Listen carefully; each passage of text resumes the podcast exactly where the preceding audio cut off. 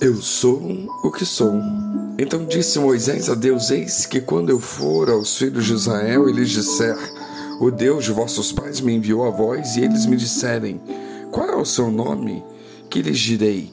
E disse Deus a Moisés: Eu sou o que sou. Disse mais: Ainda dirás aos filhos de Israel: Eu sou, me enviou a vós.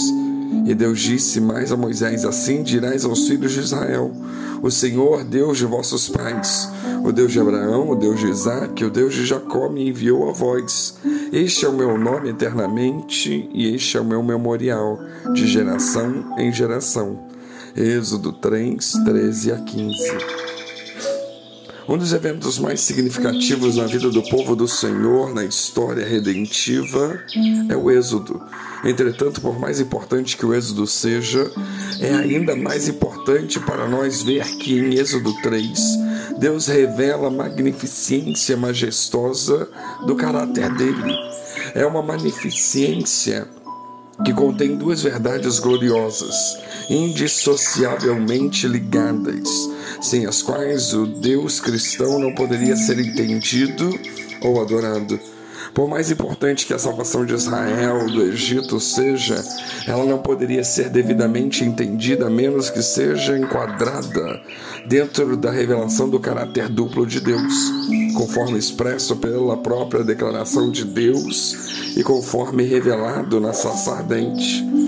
Enquanto Deus vem a Moisés, ele anuncia a si mesmo como Deus de teu pai, o Deus de Abraão, Isaac e Jacó. Aqui Deus identifica a si mesmo como Deus da aliança, como aquele que é soberanamente iniciou um relacionamento com o povo dele. E a primeira coisa que Deus quer que Moisés reconheça é que ele é um Deus que está com o povo dele, que o livrará do Egito e que o redimiu para o propósito de adorar somente a ele. Deus está realizando o propósito da aliança dele com Israel através de Moisés. Moisés reconhece o ônus único deste chamado de Deus. Então ele hesita ele procura por uma saída, ele primeiro aponta para a sua própria insuficiência e Deus aponta para a total suficiência dele. Mas aí Moisés pergunta algo que poderia à primeira vista parecer estranho. Ele quer saber o nome de Deus. A razão pela qual ele pergunta pelo nome de Deus é porque, como vemos no Antigo Testamento, o nome de alguém frequentemente designa o caráter dessa pessoa. Moisés está pedindo a Deus por uma revelação do caráter dele, para que Israel pudesse saber que aquele que chamou Moisés é suficiente. Ele é capaz de realizar o, o livramento prometido. O nome de Deus e que ele dá a Moisés é: Eu sou o que sou. Essa é uma revelação da total e completa suficiência de Deus em si mesmo. É uma revelação da seidade de Deus. Somente Ele é dele mesmo. Deus e somente Deus não depende de nada. Isso significa para Moisés e para Israel que Deus não é dependente da cooperação de Faraó para realizar o que ele prometeu. Esse nome de Deus, eu sou, é a forma raiz do nome de. João Calvino corretamente diz que esse nome nos é dado no Antigo Testamento para que nossas mentes possam ser repletas de admiração conforme a essência incompreensível de Deus é mencionada. Tal essência incompreensível dada no nome Yahvé é mencionada mais de cinco mil vezes no Antigo Testamento.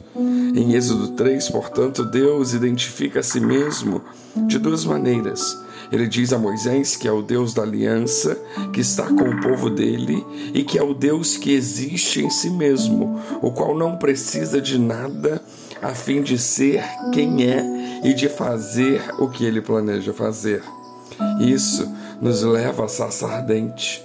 O propósito daquele milagre não era simplesmente para que Moisés pudesse ficar maravilhado. Era para exibir o caráter duplo de Deus, que ele mesmo havia anunciado a Moisés. A sarça ardente ilustra o que os teólogos chamam de transcendência e imanência de Deus. A revelação da sarça ardente era uma revelação que o eu sou é e sempre será totalmente independente e suficiente em si mesmo. Ele é total e completamente Deus, mesmo quando promete e planeja descer para estar com o povo dele para redimi-lo. A sarça ardente nos aponta para aquela revelação culminante daquele que é e completamente e totalmente o Deus que existe em si mesmo. Ela nos aponta para o próprio Jesus Cristo. A revelação do caráter duplo de Deus em Êxodo 3 é essencial para a compreensão de todos que procuram se engajar na tarefa bíblica da apologética. Nenhuma outra religião na face da terra reconhece esse tipo de Deus. A fé que nós dependemos, defendemos, é totalmente única. Ela começa e termina com a revelação desse mistério majestoso do caráter de Deus dado a nós nas Escrituras.